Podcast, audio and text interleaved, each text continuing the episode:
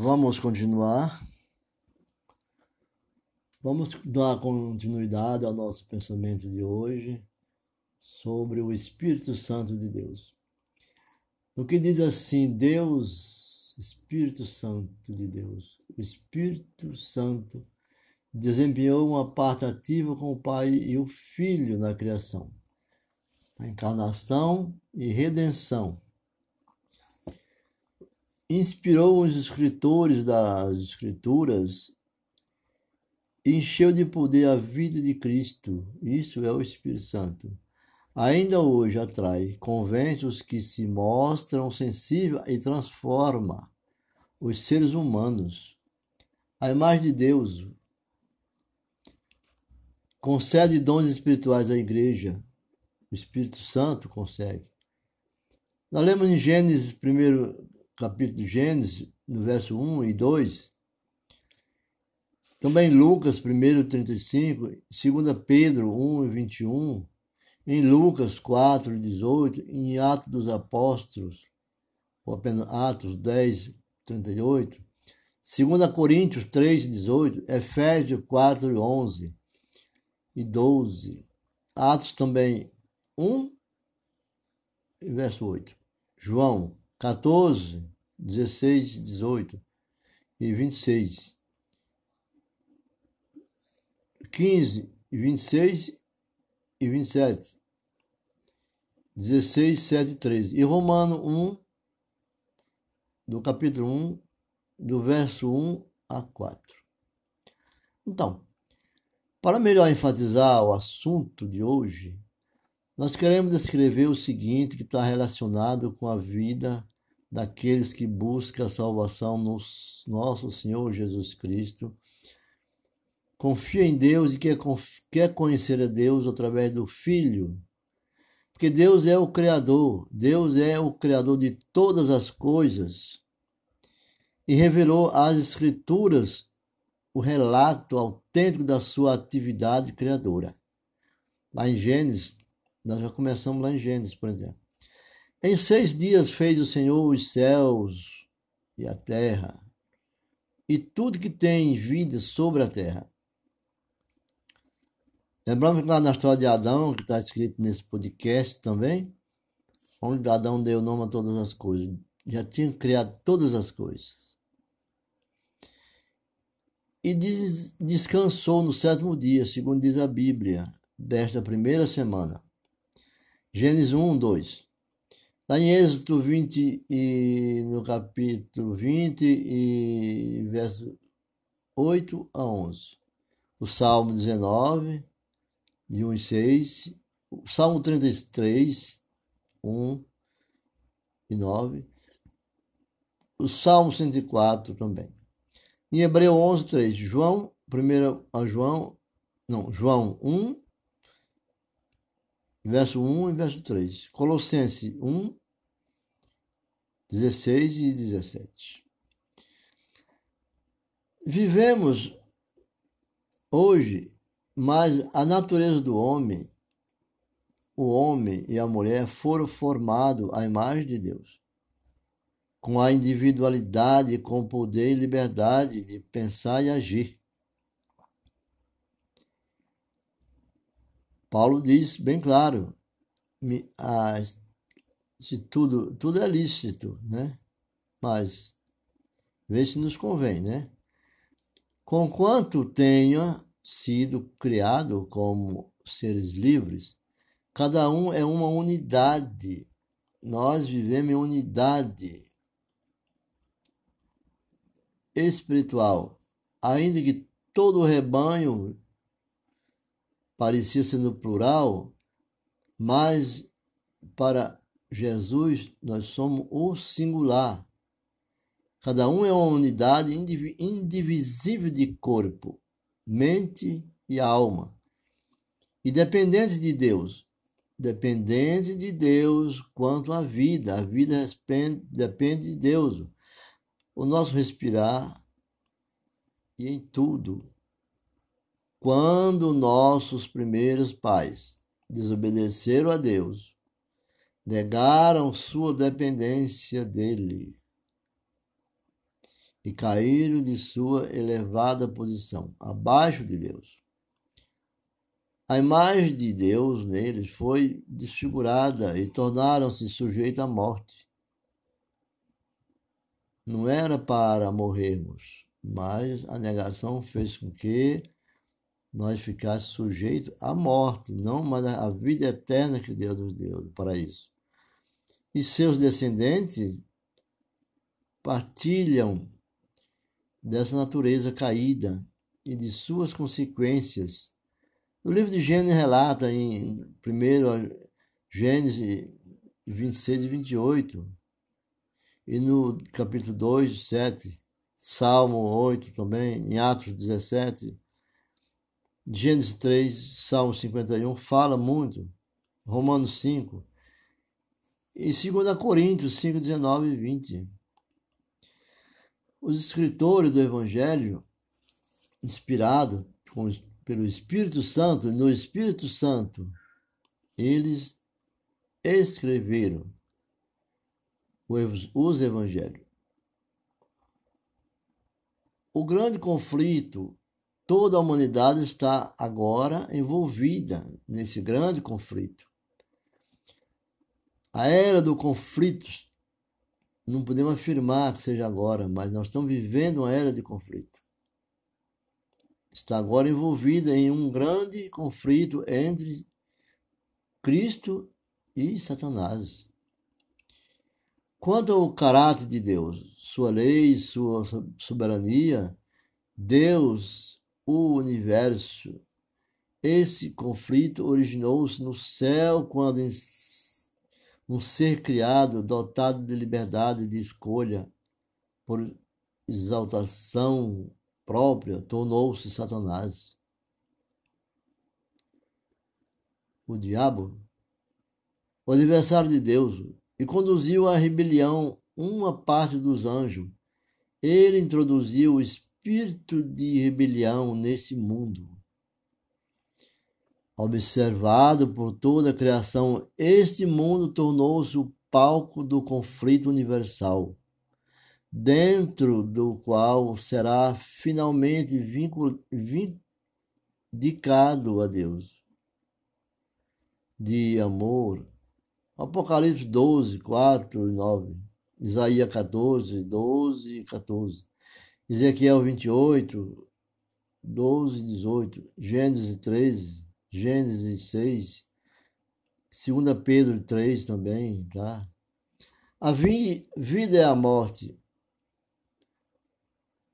e ressurreição de Cristo, na vida de Cristo, de perfeita obediência à vontade de Deus. Cristo nada fazia com que nem a sua própria mãe tirou ele do foco de Deus, nem sua própria família, irmãos, tirou ele do foco de servir ao Pai.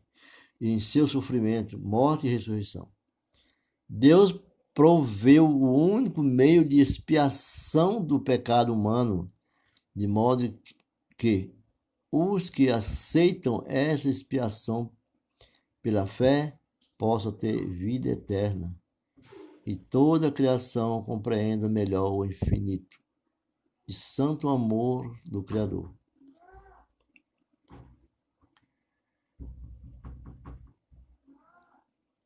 Então, então, não pode bater aí, Benito.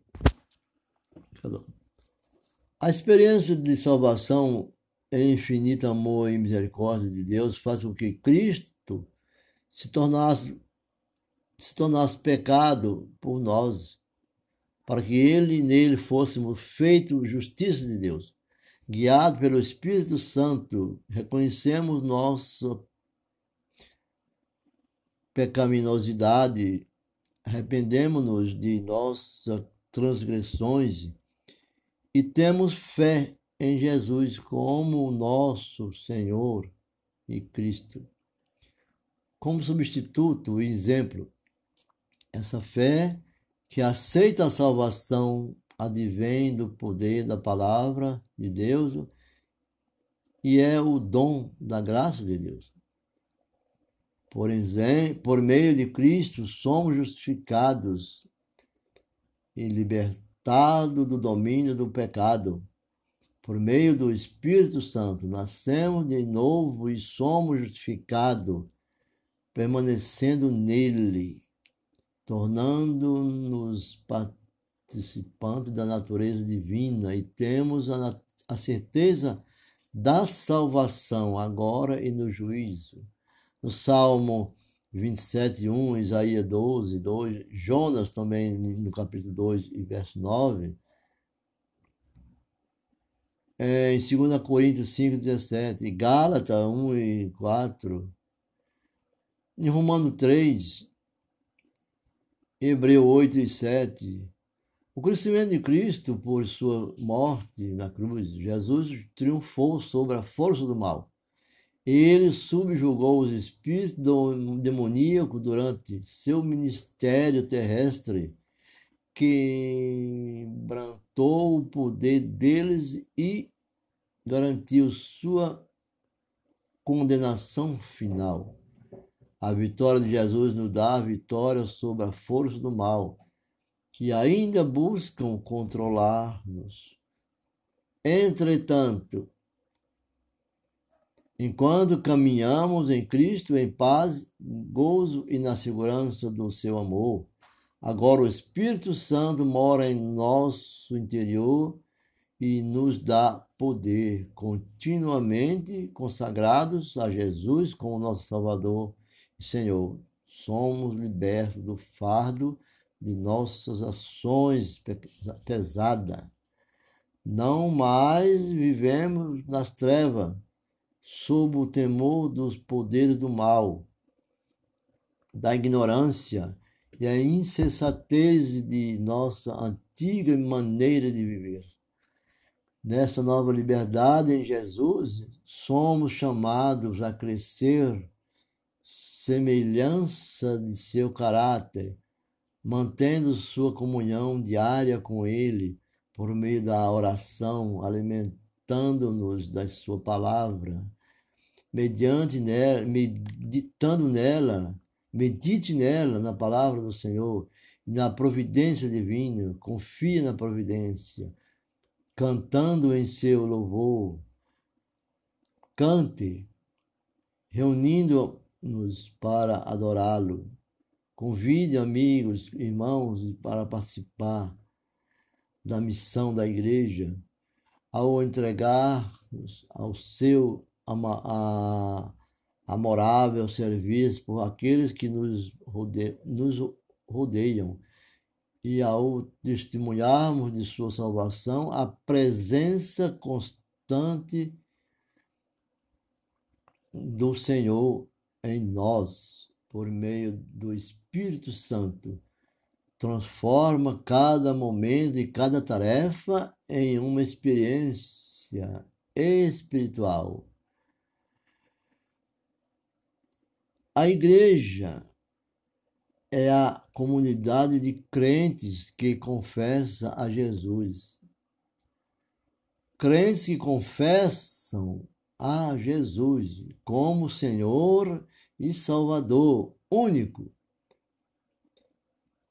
Unimos-nos para prestar culto, para juntos nos instruirmos na palavra quando nós ouvimos do pregador da nossa igreja, da igreja que você participa, a palavra para celebrarmos a ceia do Senhor, para realizarmos a proclamação mundial do Evangelho, através das missões integral ou as missões são pode ser parcial.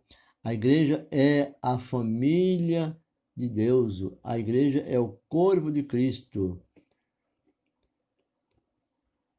o remanescente a sua missão, a igreja, a igreja compõe-se de todos que verdadeiramente creem em Cristo, mas nos últimos dias um remanescente tem sido chamado para fora, a fim de guardar os mandamentos de Deus e a fé de Jesus.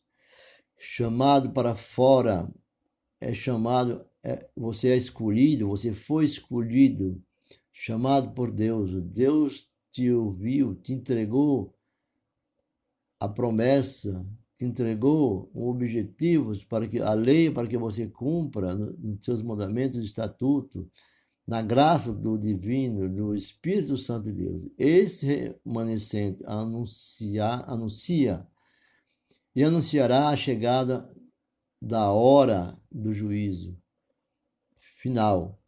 Proclama a salvação por meio de Cristo e prediz a aproximação de seu segundo advento, seu segundo nascimento, sua segunda vinda. Lembra de Marcos 16, 15. Vemos lá em Mateus, capítulo 28, 18 a 20, e de pregar o evangelho a todas as nações. Mateus 24 e 14 também, 2 Coríntios 5 e 10. No livro de Apocalipse, no 12 17, também fala em 14, 6 até o 12. Efésios 5, 22. Na unidade, porque a unidade do corpo de Cristo é a igreja. A igreja é o corpo com muitos membros, chamado de todas as nações, tribos, língua e povos. todos somos iguais em Cristo, mediante a revelação de Cristo, de Jesus Cristo na Escritura. A sua convicção de fé, seus objetivos de fé, a tua oração, a tua participação e partilharmos a mesma fé e a esperança e entender, entendemos uma só testemunho. Um só testemunho para todos.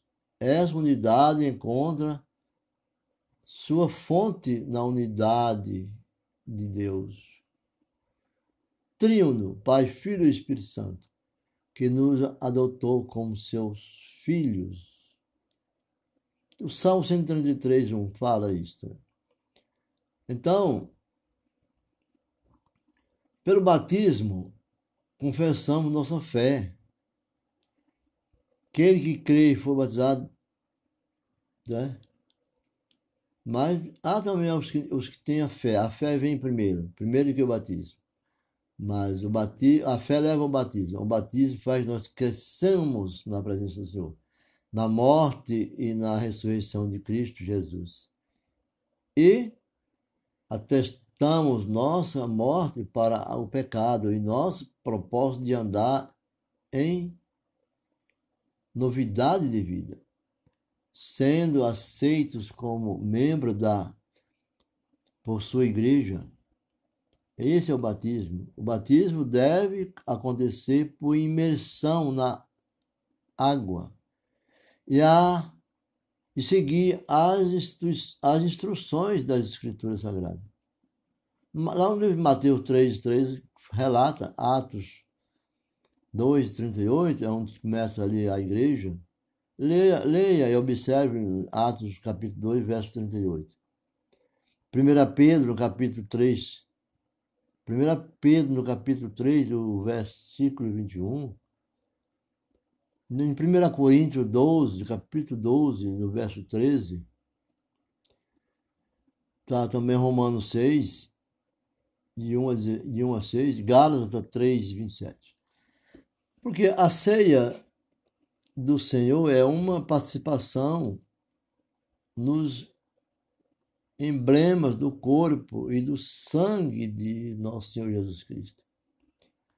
A Santa Ceia, como expressão de fé em nosso Senhor e Salvador, a preparação envolve o exame de consciência o arrependimento e a confissão, o mestre instituiu a cerimônia do lava-pés para representar removida purificação, para expressar a disposição de servir um ao outro em humildade semelhante a Cristo, semelhante ao que fez Jesus Cristo e de unir nossos corações em amor.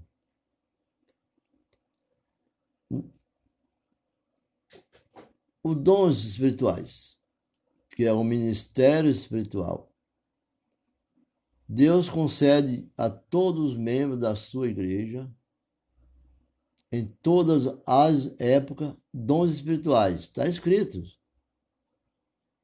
Estes são otorgados pela atuação do Espírito Santo, o qual distribui cada membro como lhe apraz, como lhe apraz. Os dons provêm de todas as aptidões e ministério de que a igreja necessita para cumprir sua função divinamente ordenada por Cristo. A igreja é Cristo. E alguns membros são chamados por Deus e dotados pelo Espírito Santo para funções reconhecidas pela igreja em ministérios pastorais, evangelístico, apostólico e de ensino, conforme lá do Romano 12, 4 a 8. E 1 Coríntios 12. O dom, um dos dons do Espírito Santo é a profecia. Esse dom é uma característica da igreja remanescente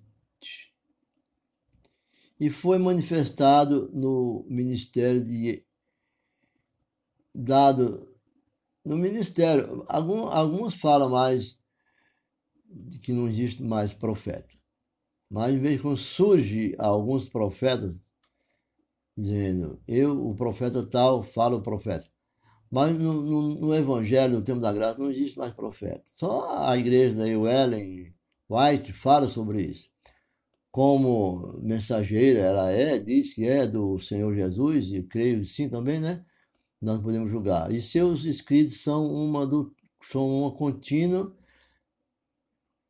e autorizada fonte de verdade que proporciona conforto e orientação, instrução e, corre, correção à igreja.